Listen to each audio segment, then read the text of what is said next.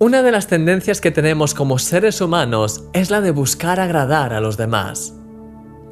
Eso no es algo que sea malo de por sí.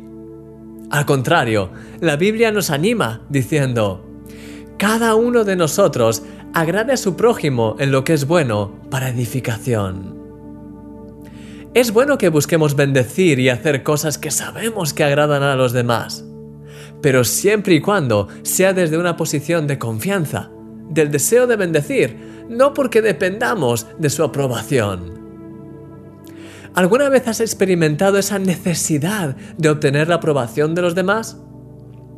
A mí me ha pasado muchas veces a lo largo de mi vida y aún hoy en día, en ocasiones, debo estar atento para no caer en esa trampa.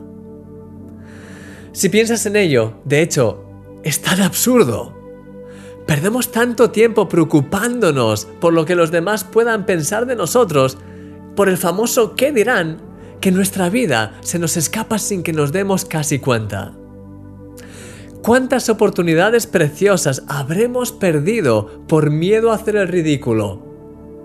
El miedo, de hecho, es la raíz de esta trampa y como siempre busca paralizarnos para que no cumplamos el propósito que Dios tiene para nuestra vida. Los líderes genuinos tienen la libertad de poder agradar y bendecir a las personas de su alrededor en aquello que es bueno, pero sin nunca comprometer sus ideas, ni su visión, ni su identidad. Jesús, de nuevo, es el perfecto ejemplo de esto.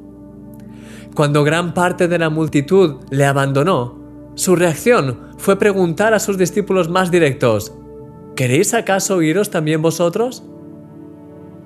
¿Puedes notar la enorme seguridad de Jesús en estas palabras? ¡Wow!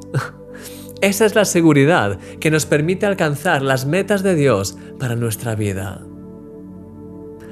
Querido amigo, sé libre del miedo a lo que los demás puedan decir o pensar de ti.